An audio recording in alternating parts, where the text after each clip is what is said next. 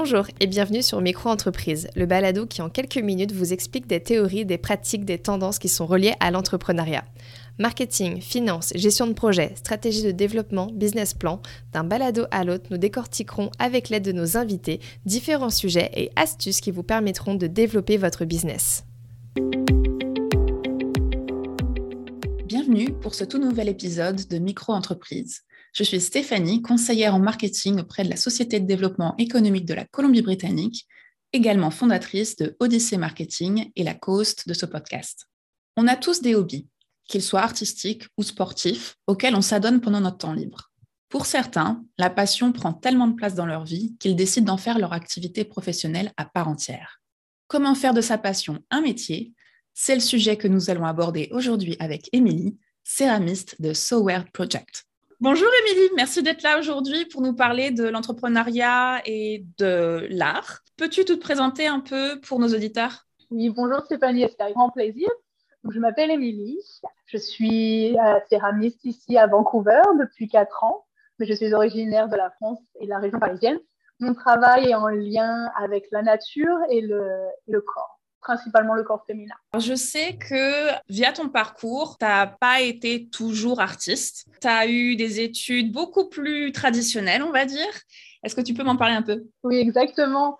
J'ai travaillé pendant euh, un peu plus de dix ans dans le droit et a fait un, grand changement euh, professionnel euh, il y a un peu plus de quatre ans. Et pourquoi tu as changé? Hmm, Je pense pour différentes raisons, mais principalement, un jour, j'ai pris un cours de céramique et le temps s'est arrêté. Euh, je pense que toute personne qui un jour touche à, l'argile se rend compte que son esprit euh, se met en pause et c'est vraiment une partie très euh, méditative. Et j'avais trouvé ça vraiment, vraiment intéressant, sachant que je travaillais sur des postes très demander avec beaucoup de responsabilités et de stress devant un ordinateur au quotidien et de pouvoir d'un seul coup arrêter le temps et vouloir travailler un peu plus de trois heures à, chaque session m'a vraiment, vraiment passionné, m'a vraiment poussé à essayer de, de, pratiquer un peu plus au quotidien jusqu'à en devenir professionnel. Quand est-ce que tu as su que tu étais prête à sauter le pas d'un poste employé à vraiment faire ta vie dans l'art? Alors, je pense que mon parcours est un peu euh, atypique dans le sens où je pense que j'avais besoin de faire une pause professionnellement, euh, un peu comme la, crise des 30, 40, 50 ans. j'ai eu un, petit moment après 10 euh, ans dans mon, dans mon domaine professionnel, j'ai voulu faire une pause. J'étais censée prendre juste un été et puis, passé la rentrée, j'étais toujours pas prête à repartir euh, professionnellement dans ma branche. Et donc, j'ai juste mois par mois un petit peu euh, repoussé les choses et tout s'est fait euh, naturellement. Après, je pense que c'était vraiment un pari risqué. J'étais pas forcément partie en prenant cette pause et en travaillant l'argile, partie pour en faire mon métier professionnel. Mais de fil en aiguille, les choses se sont mises en place. Après, c'est quelque chose que je, ne conseillerais pas forcément à tout le monde parce que c'est très euh, risqué, ça apporte euh, énormément de, de stress. Mais après, je suis quelqu'un euh, très, très curieuse et qui aime prendre des aventures sur tous les domaines. Donc, ça, ça, s'est très bien passé. Et justement, est-ce que tu as quelques conseils pour nos auditeurs s'ils souhaitent pas sauter le pas finalement? Je dirais de prendre son temps peut-être euh, diminuer ses heures de travail. Par exemple, si vous avez un autre emploi, diminuer vos heures de travail. Et dès que vous vous sentez à l'aise, dès que vous voyez que votre euh, travail artistique sur le côté a vraiment commence à s'agrandir, à se développer, peut-être euh, se lancer. Je, je dirais, c'est vous avez, vous avez deux écoles. Soit vous êtes fou et on y va à fond. Dans la vie, je pense qu'il faut toujours peser les choses. Si moi, je, à chaque fois que je prends des décisions, je pèse le pire des situations. Si dans le pire des cas, telle chose euh, se passe, est-ce que je suis prête à, accepter les conditions, les conséquences? Si je me dis ça va, je, peux les, accepter, je me lance. Pourquoi je me suis lancée à temps plein d'un seul coup?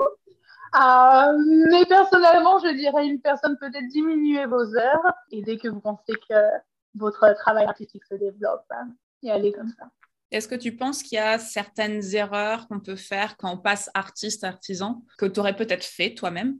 Je pense qu'il y a le côté souvent émotionnel de la chose quand nous sommes euh, artistes, qui est de temps en temps intéressant parce que la partie artisanale peut avoir un, côté un peu plus de production qui pour moi était vraiment une, une, partie à, à, développer dans le sens où euh, étant premièrement créative et artiste, euh, devoir répéter euh, les mêmes pièces ne me correspondait pas forcément. Donc après, je pense que les deux peuvent, peuvent se lier. Il faut juste être honnête avec soi-même à se connaître.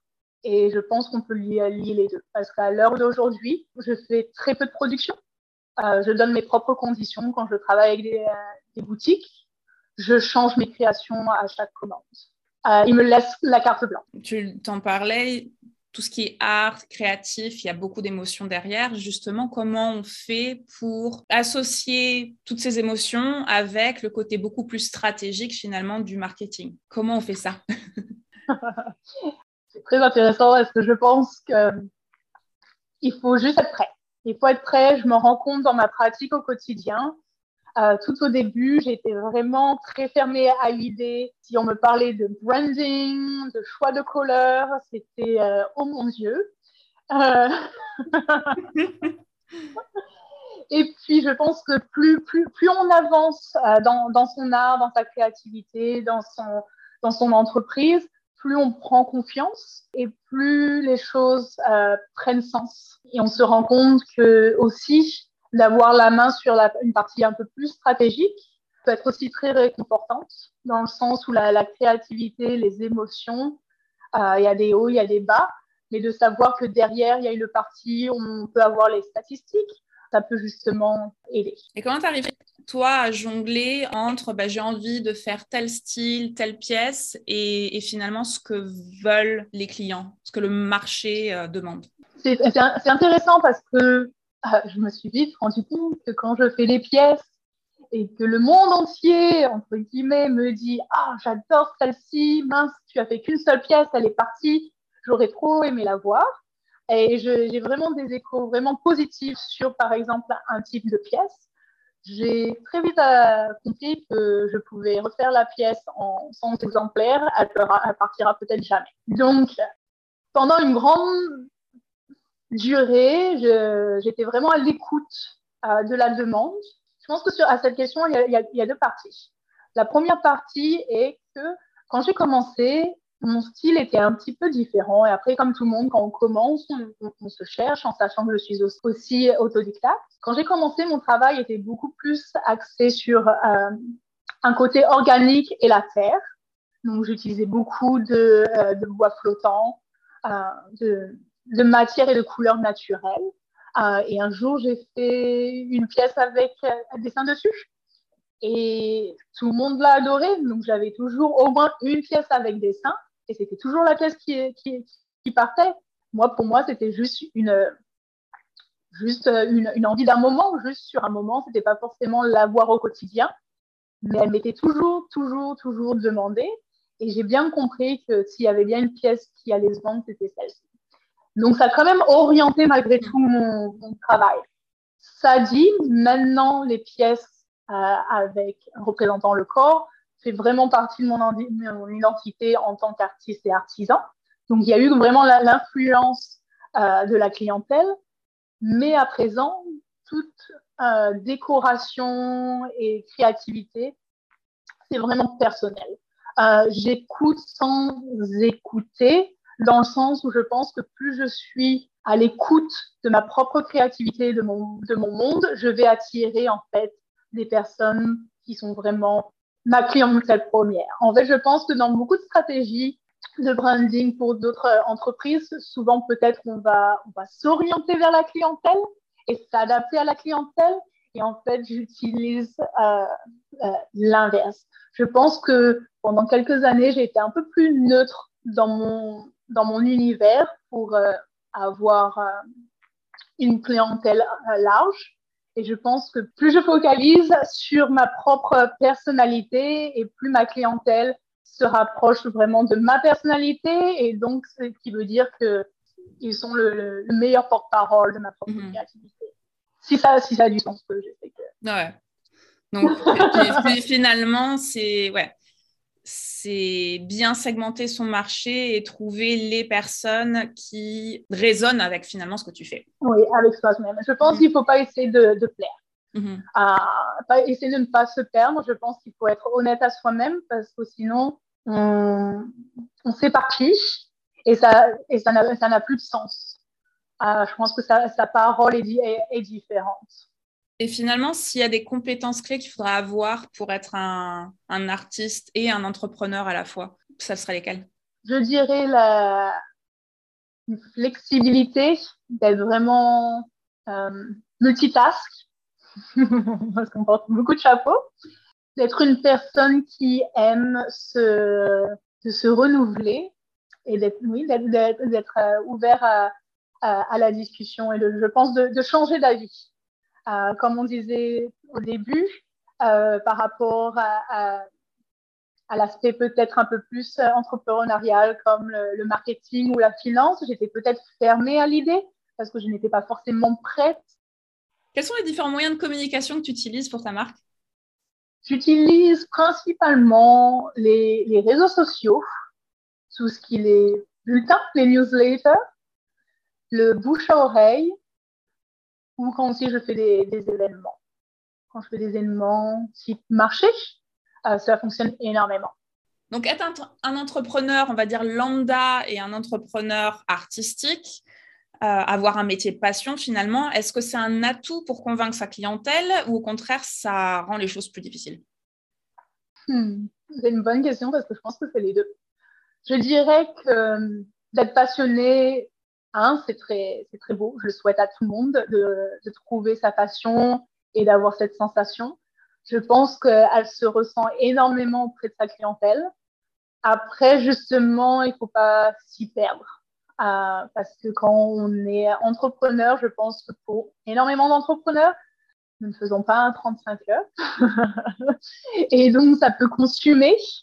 Euh, et donc, quand on est très passionné, vraiment aussi de réussir à, à, à, mettre des limites.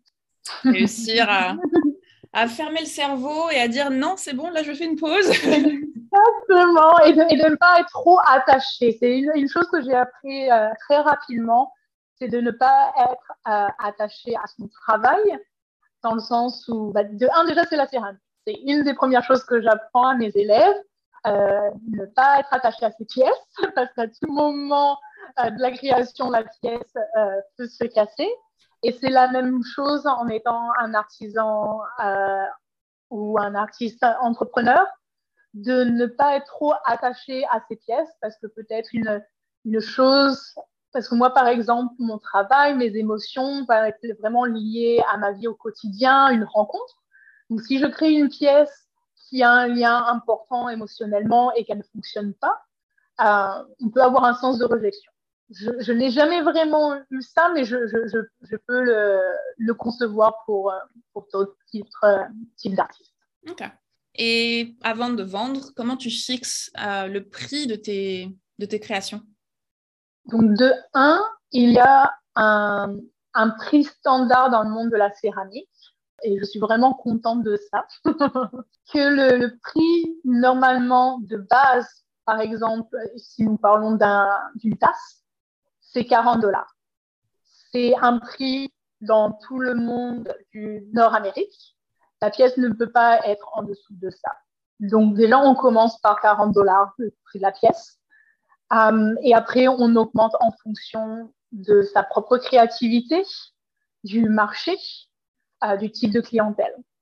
Je sais que mon prix change en fonction de plus le temps avance, plus je me permets de par exemple, mon, packaging, je passe du temps. C'est moi qui fais aussi tout ce qui est mon, design. Donc, quand je, je crée mes propres euh, cartes de, de remerciement, donc je vais passer une, journée entière sur ma tablette à travailler dessus. donc, ce genre de choses vont aussi s'accumuler dans le, prix. Euh, J'écris tout à la main. Ce genre de choses. Mon temps aussi sur les, réseaux sociaux, par exemple, à répondre aux personnes, aux, commandes. Donc souvent, les, les personnes pensent peut-être qu'une pièce en elle-même a un certain coût. Je peux très bien comprendre comme quoi on ne peut pas tous se permettre d'avoir une tasse à 80 dollars. Mais en sachant de combien de pièces à, à 40 dollars il faut que je fasse pour pouvoir en vivre, ça ne fonctionne pas comme ça en sachant que ce n'est pas juste le temps de la création, mais il y a aussi le, le, tout derrière. Donc je pense que c'est ça. C'est de un, de ne pas descendre le prix du marché. Le fait que tout Céramis se soutient, parce que de toute façon, ce n'est pas un, de nos avantages de baisser les, prix. Mm. Et si une personne ne peut pas se permettre d'acheter une pièce à ce prix-là, Internet, le supermarché. Donc, c'est, cette convention de prix, c'est de tarifs, c'est, au niveau de la céramique. Est-ce que c'est quelque chose qui, est, qui existe dans d'autres domaines artistiques? Oui, oui, oui, oui. Et je pense que de un, il faut vraiment faire une marché de, de, regarder tout autour de soi. Donc, par exemple, si on est euh, un peintre ou ce genre de choses, essayer de voir autour de soi, dans, dans sa région, dans son pays. Et de deux, je pense qu'il faut aussi être honnête avec soi-même. Parce que c'est très facile aussi de se comparer à d'autres.